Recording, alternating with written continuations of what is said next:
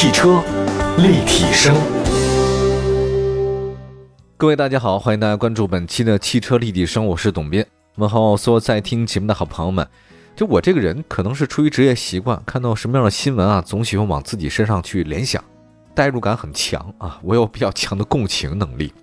前天看那个新闻，说什么拼单名媛嘛，每人只要花很少的钱，小姐妹们们就可以到丽思卡尔顿享受一个什么下午茶，大家呢拼命拍照片，拍完之后呢发朋友圈，然后一个包大概很贵啊，但是小姐妹们每个人都出一点钱，然后租一个包，一个女孩她可能背一个礼拜啊，就给下一个女孩背。听说还共享丝袜啊，就好像给大家错觉，就是它不是下午茶啊，就是名牌包包，去那些很高档的场所啊，给人一种白富美的错觉。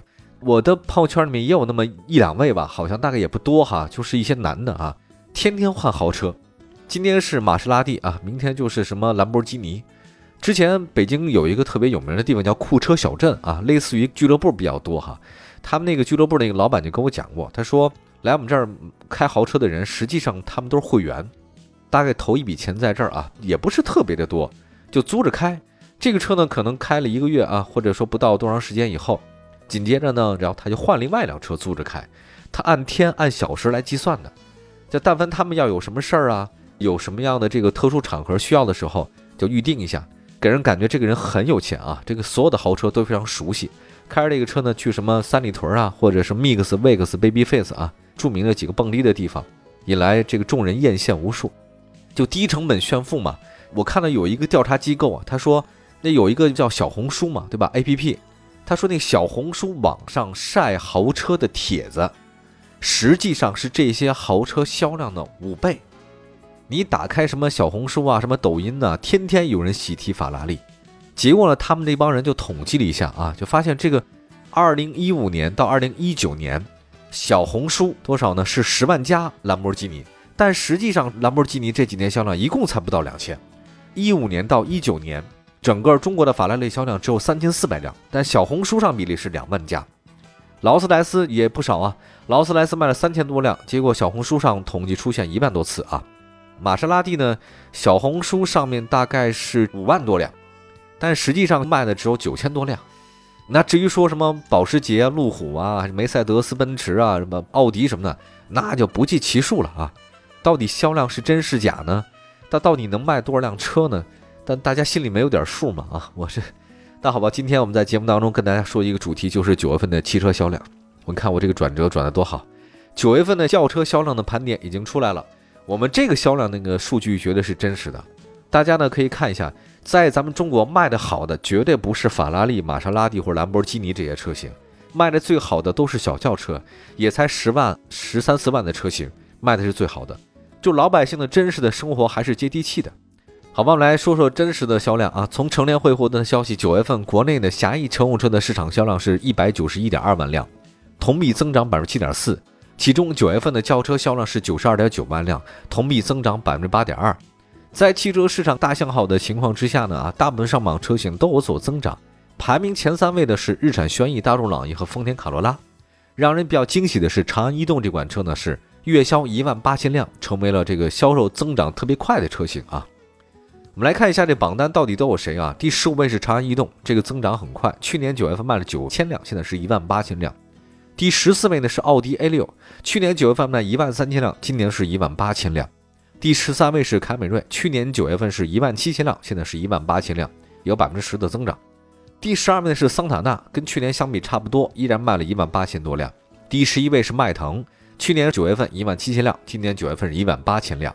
第十位是思域，去年九月份是两万四千辆，现在是两万辆，这个有所下降，下降了百分之十五。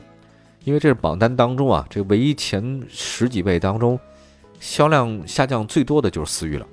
第九位呢，吉利帝豪两万辆。第八位是雅阁，销量差不多，都两万多辆。第七位是雷凌，跟去年也差不多，两万一千辆啊，两万两千辆，区别不大。第六位是全新英朗，九月份销量是三万辆，比去年增长了。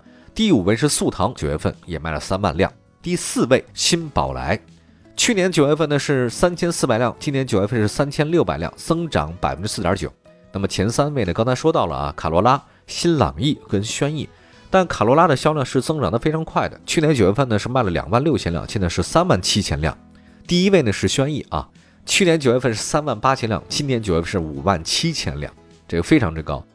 至于说新朗逸这款车型的话呢，区别不大，都卖了四万八千多辆左右。哎，看来这个榜单不知道大家怎么想啊？就是真正的销量卖的比较多的，出现在这网络上曝光率比较高的，应该是我刚才说的这十五款车型。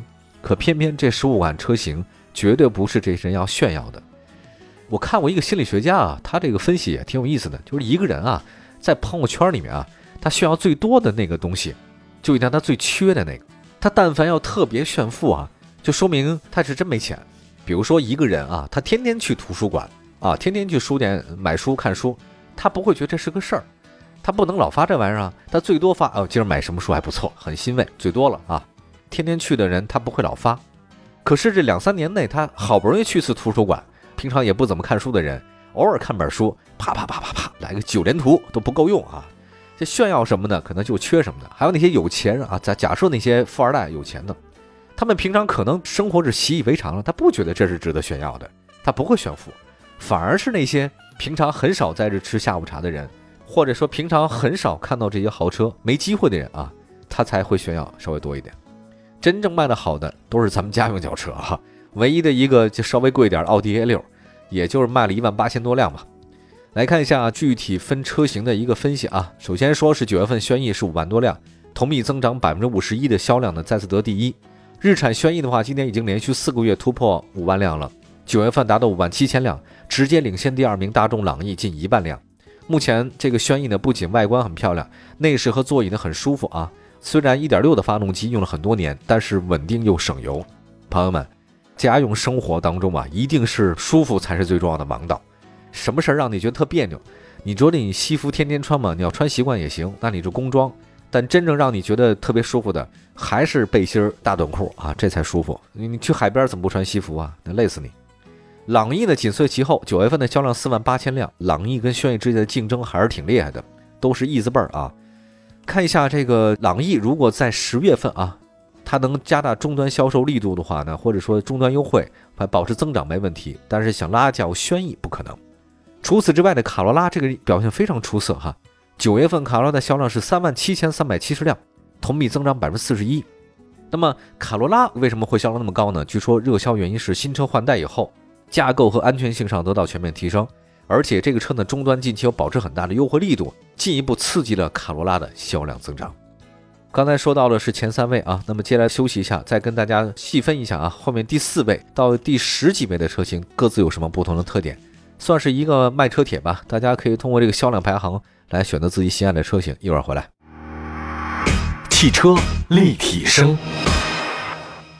继续回到节目当中，您现在收听到的是汽车立体声啊，感谢大家此时此刻收听我们的节目。我们来看一下这个第四位吧，大众宝来。同样作为宝来车主啊，我心情非常激动。大众那宝来吧，它老叫新宝来，叫新新宝来，它不能叫三新宝来吧？所以统一叫宝来。我那个车呢，按照现在人来讲的话呢，也不叫新宝来了。但是我买的时候叫新宝来，啊，太复杂了。来看一下第四位大众宝来吧，这个九月份卖了三万六千多辆。虽然呢，跟大众朗逸啊都是 MQB 平台。但是你说这个宝来销量就是不如朗逸啊，相差挺多的。但实际上你要买宝来的话，你比买朗逸的话便宜，因为车都一样啊，平台都一样，什么都一样，可能外形上稍有不同。那大众宝来性价比很高啊，外观呢也挺时尚的啊。我强烈建议大家，你要选择的话，不妨可以看一下宝来。当然，你要把宝来跟那个卡罗拉相比的话呢，确实设计风格不如卡罗拉，对吧？都皮实耐用。第五位呢是大众的速腾，九月份卖了三万多辆。这个速腾定位呢，它是 A 加车型了，但价格那个速腾跟朗逸啊、卡罗拉差不多。哎呀，你要这么想的话呢，你买速腾其实也是挺快乐的一件事啊。它那个前五名的车型当中啊，Top Five 有三个，你想想看，都是大众家的，速腾、宝来跟新朗逸。你看来这个这大众家族啊，在中国市场还是一骑绝尘的妃子笑，看来还是能卖的特别好。第六位是别克英朗了。这个车型九月份的终端销量三万辆，就英朗这两年卖的都很好。我个人以为哈，它能吸引到消费者呢，实际上只有一条法宝，就是优惠特别大。之前大家都知道英朗啊，它是别克通用家族呢，他们一直用的是三缸机啊，三缸发动机据说特别节省。但是后来发现这一出三缸，结果销量不断下滑，大家还是接受不了。结果它又换成四缸了，换成四缸以后呢，立刻又受到很多消费者买家的欢迎。所以今年英朗的1.5升的这种四缸机回到这市场当中啊，大家还还可以选择一下别克车型小盾牌，还算是大家认知比较高的一款车型了。第七名呢是丰田的雷凌，九月份的销量呢大概是两万两千七百多辆。我个人以为雷凌的性价比呢比卡罗拉高，但是保值率上面跟卡罗拉呢相比差了一些。那两家呢买谁都行，都差不多。从外形上来看的话呢，雷凌跟卡罗拉的外形，我觉得雷凌更加凌厉一点，卡罗拉呢更偏向于，也都是挺好看的，但卡罗拉比它没那么夸张啊。嗯，因为卡罗拉是先推出的，雷凌是后推出的啊，一南一北。另外一个，卡罗拉在中国人的这种认知当中啊，它大概是在两千年左右吧就开始进入营销了，包括让花冠最早的那个状态啊，卡罗拉，再后来的话呢，不断推陈出新。雷凌是这些年以来七八年以来才慢慢进入中国市场的，它的这种口碑、品牌认知度没有卡罗高啊，人是先入为主嘛，总有这个概念。谈恋爱还得有先来后到呢，更别说你卖车了，对吧？第八位呢是本田雅阁。其实日系中型轿车呢都已经换代了，那雅阁凭借着现在出色的空间、强劲动力和不错价格呢，它这三个法宝呢在市场很受欢迎。九月份雅阁销量两万多辆，就是本田雅阁，它是第八位卖的，它跟我刚才说的前七位都不一样，它是中型车，前七位呢都是 A，它这个是 B 哈，它这个车型呢价格直接的到了二十万的级别，所以本田雅阁的成绩领先凯美瑞，领先迈腾，整体感觉非常好。就是前七位呢都是 A 型车啊，这个或者 A 加，那这个直接到 B 型车了，中级车领域了。第九位呢是吉利帝豪，月销量两万多辆，顶着八到十万的合资品牌的压力，居然它现在硬生生的在十万左右的这个车型当中啊，抢了自己的一席之地，很不容易啊。而且帝豪是自主家轿头羊，就是它，对细分市场渗透率很高。可能因为是我觉得在一线城市当中看到帝豪的机会不是很高。但是在其他很多地方，吉利帝豪卖的还真的是挺好的，确实让人非常意外哈。第十位呢是本田思域啊，九月份销量两万多辆，也是本田思域的销量一直很稳，在十五万的紧凑级合资轿车当中啊，思域表现很不错，空间很好，动力不错啊。这本田思域大家都想高炮来开。十一位大众迈腾九月份卖了一万八千多辆，对于大众迈腾来讲的话，这个销量已经是相当不错了。家用轿车的话，各位我建议大家选择二点零 T 低功版足矣。匹配呢是七速湿式的双离合变速箱，稳定又省油。迈腾的话呢，算是家轿首选啊，尤其是对于中产阶级来讲，低调，但是呢车也还是不错。就看起来的话中规中矩，不会出错。不会出错的时候，你就选白衬衣啊；不会出错的时候，你就选择大众车型，这个其实是没毛病的。第十二位呢，大众桑塔纳，这个月销量一万八千多辆。桑塔纳在中国国内的知名度真的太高了。而且我告诉大家，现在价格也就是八万块钱左右，而且现在桑塔纳迎来了一些改款，外观和内饰都有不小的升级。第十三位是丰田凯美瑞，九月份的销量是一万八千多辆，同比增长到了百分之十。凯美瑞在平台、主动安全性、配置上一直都是很有优势的，一经推出得到迅速成功。那如果后期继续保持优势的话呢，年底冲量应该没问题。丰田凯美瑞啊，TNGA 架构的第一款车型，很好看，我建议大家选择丰田凯美瑞，选择它的运动款。特别拉风。第十四位呢是奥迪 A6L，九月份销量一万八千多辆。一般来说，能进入轿车市场前十五位的车型都是紧凑和中型车。考虑到价格因素啊，每个月轿车综合排行榜上不太能常见到豪华轿车的身影。那单月销量的话呢，奥迪 A6L 仅比凯美瑞少了八辆，市场热度很高。奥迪车还是很有市场号召力的啊。它现在这个车型在市场终端大概有四到七万的优惠。我觉得奥迪 A 六还是有一些情节所在吧。啊，第十五位的是长安逸动啊。虽然自主轿车这几年基本都无缘榜单，但是随着投入和研发加大，自主轿车的话呢，品牌力显著增加，轿车水涨船高啊。这次车型当中，逸动表现非常抢眼，九月份的销量是一万八千辆，同比增长达到百分之八十八点八。九月份里面销量前十五当中，同比增长最快的车型就是长安逸动，而且长安逸动 Plus 这个车型啊，是颜值和实力共存。十万预算能入手，性价比特别的高。总结一下，下半年改款车型不断的发布啊，各地汽车消费政策金九银十促销，九月份的销量确实很好，无论是紧凑的、中型的还是豪华的中大型轿车，表现很出色。而且值得一提啊，我觉得现在很开心看到自主品牌轿车在逐步的稳步增长。那接下来期待更多的自主品牌轿车突围，值得期待。好的，以上就是本期的汽车立体声。那祝福大家所有收听节目的好朋友们，今天都有一个轻松愉快的好心情。好，我们下次节目再见，朋友们，拜拜。